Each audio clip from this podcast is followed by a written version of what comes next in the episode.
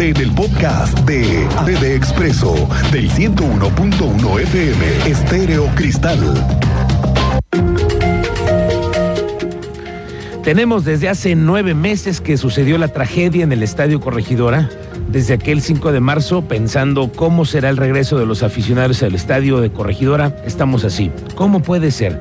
Primero, cumpliendo las medidas de protección que se necesitan para encuentros deportivos en el estadio, que confiemos todos los que asistimos a los partidos, que existan controlos, controles de seguridad de quienes son los que van a los encuentros de fútbol, que sean muy claras las autoridades, cuál va a ser la posición ante la Federación Mexicana de Fútbol y además algo, recuperar la confianza que perdimos como afición frente a la opinión pública nacional. Esa fecha que marcó al estadio tiene ya una vigencia, ¿eh? El 5 de marzo se acerca, el gobierno ya ha emitido un posicionamiento para saber hacia dónde van las cosas. Tú sabes más de ello, Andrea Martínez, muy buenas tardes. ¿Qué tal Miguel Ángel? Muy buenas tardes y también a toda la audiencia. Pues así es, ya se analiza la estrategia que se podría implementar a efecto de cumplir pues con todos los requisitos para que se pueda abrir nuevamente al público el estadio corregidora a partir de marzo para los partidos de Gallos Blancos. Esto luego, bueno, pues de los hechos de violencia que se registraron el 5 de marzo del 2022. Y bueno, al respecto, la secretaria de Gobierno Estatal, Guadalupe Murguía Gutiérrez, explicó que se tiene conocimiento de los requerimientos que hizo la Federación Mexicana de Fútbol para que se pueda permitir el acceso a los aficionados, aunque bueno, pues no se dio a conocer cuántas cámaras de vigilancia se podrían instalar en todo el estadio, que es eh, justamente uno de los requisitos que hace la Federación Mexicana de Fútbol. La secretaria, bueno, pues señaló que seguramente eh, estas cámaras tendrán que estar enlazadas al Centro de Información y Análisis para la Seguridad de Querétaro. Esto con el fin, bueno, pues de realizar acciones eh, de monitoreo. Escuchemos eh, justamente parte de la información que nos compartía al respecto a la Secretaría de Gobierno Estatal. Sé también que están solicitando eh, para conceder la operación, las instancias de fútbol a nivel federal, un mayor número de cámaras eh, de, vigilancia al interior del estadio y afuera del estadio. Entonces, en este momento entiendo yo que es algo que se está explorando para estar en posibilidades de cumplir con las condiciones que la Federación de Fútbol pide eh, para la operación eh, a puerta abierta. Y bueno, como lo escuchábamos, Murguía Gutiérrez sostuvo que se exploran, bueno, pues todas las disposiciones para estar en condiciones y así el Estadio Corregidora pueda operar a puerta abierta. Sin embargo, bueno, aclaró que su apertura podría darse hasta marzo, ya que recordó, bueno, que es cuando concluye el plazo de castigo por los incidentes del 5 de marzo. Esto a pesar de que el gobernador del estado, Mauricio Curi González, bueno, pues había hecho las gestiones para que se pudiera adelantar la reapertura del estadio meses antes de que concluyera eh, pues esta sanción emitida por la Federación Mexicana de Fútbol. Esta fue la información, Miguel Ángel. Gracias, Andrea Martínez. Todavía hay mucho camino que recorrer, mucho, ¿eh? Porque todavía faltan muchas medidas de seguridad que tienen que ponerse a implementar. En fin, hay muchas cosas que hacer antes de poderle abrir las puertas a la afición en el Estadio Corregidora. Bueno, durante el 2022 se registraron tres casos de agresiones en contra de la comunidad LGBT presentados ante la Fiscalía General del Estado. Así lo informó Walter López, vocero del Frente Queretano por el Derecho a la No Discriminación. Dijo que es necesario que exista un presupuesto destinado para emitir políticas públicas para este sector poblacional. Lo hemos puesto en, demandas ante Fiscalía. Por eso eh, hemos dicho que necesitamos un presupuesto en el, en el 2023. Lo solicitamos oficialmente, un presupuesto para eh, temas LGBT, en temas de justicia sin discriminación. Oiga, es una ventanilla especial en Fiscalía y en los, y, en los ministerios públicos porque está escalando el tema de, la, de las violencias y, y no hay todavía, o sea, los tratos que han habido en las ventanillas tradicionales con nuestra población han sido discriminatorios.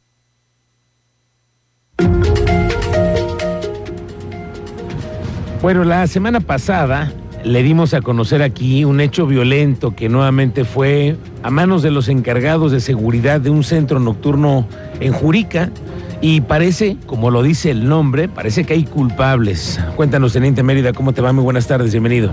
Gracias, Miguel Ángel. Muy buenas tardes. Buenas tardes a nuestra audiencia. En efecto, el personal de seguridad privada que mató a golpes a un turista americano en este bar ya está siendo buscado por la policía. Existen dos órdenes de aprehensión por este hecho. Así lo confirmó la magistrada presidenta del Tribunal Superior de Justicia, Mariela Poncevilla. Escuchemos la declaración. Ese caso también ya lo tenemos eh, judicializado. Tenemos ya peticiones por parte de la Fiscalía. Aún no se lleva a cabo la audiencia inicial. No, tenemos peticiones. Peticiones. Peticiones pero no, no se ha cumplimentado ah. lo que ya ordenaron los jueces de control y no hemos tenido la audiencia inicial. ¿Cuántas órdenes de aprehensión dos. solicitaron? Dos. Este lamentable hecho se registró la madrugada del pasado 18 de diciembre cuando DJ, originario de Texas, fue golpeado por personal de seguridad de este restaurante bar en Jurica.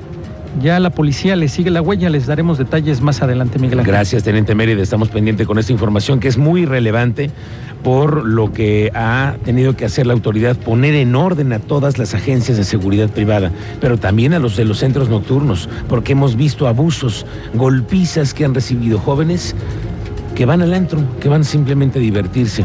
Lo vamos a platicar más adelante con el teniente. Para este 2023, aquí está el gasto que se va a tener en el municipio para el tema de gasto social. ¿eh? 170 millones de pesos van a incrementar 26% comparación con el año pasado, según reporta Arturo Torres Gutiérrez, que es el jefe de todos los programas sociales del municipio. El presupuesto 2022 fue de 103, o es todavía de 137 .6 millones, tuvimos un incremento del 23.6% y este año nos aprobó el ayuntamiento 170 millones.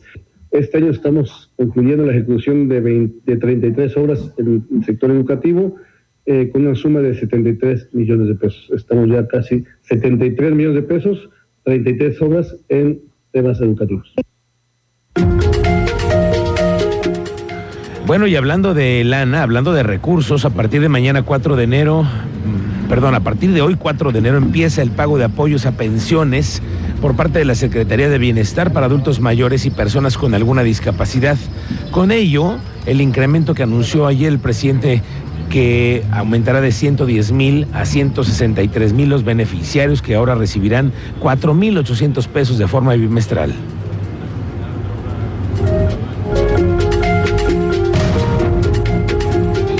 Las discusiones de los apoyos de las pensiones, los apoyos para las pensiones este, que inician el día de mañana y es el tema que este, nos, eh, lleva a, convocarlos el día de hoy y que ustedes este, nos ayuden por favor a difundir.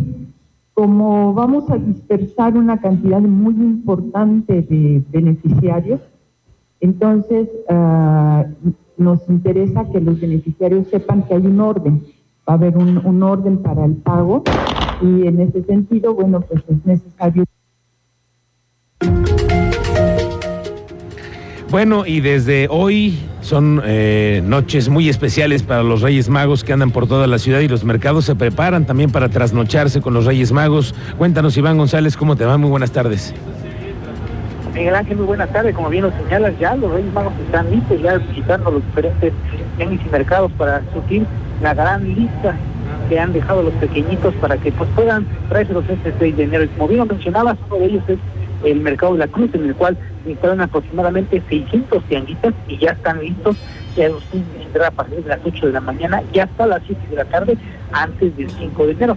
Y a partir del 5 de enero estarán se estarán retirando hasta que el último rey mago se vaya ya con. Así nos los comentó, en este caso el secretario general del Tianguis Dominical del Mercado de la Cruz, Enrique Rancel Ortiz, quien detalló que pues los gastos eh, de los reyes magos que suelen hacer en esta fecha, por cada, cada niño suele estar entre los 1.500 hasta los 5.000 pesos, sobre todo porque la tecnología es lo que buscan más ahora los pequeñitos. Así nos los comentó el secretario general del Mercado de la Cruz, Enrique Rangel Ortiz. Invitar a todas las personas, a los Reyes Magos, a que nos visiten. Vamos a tener bastante variedad en dulces, regalos, juguetes y invitar a todos a que vengan al tradicional tianguis de Reyes aquí en la Cruz. ¿A partir de cuándo va a estar y qué horarios va a tener? Ya estamos instalados, este, vamos a tener una permanencia principalmente el día 5, desde las 8 de la mañana hasta las hasta que el último cliente se vaya realmente. Así es que ya hay otro lugar, Miguel Ángel, para que los Reyes Magos puedan ir a surtir esa lista de juguetes y pues puedan cumplir los sueños de todos los pequeñitos este 6 de enero. Claro, y sobre todo hacerlo con toda seguridad. Gracias, Iván González. Estamos pendientes.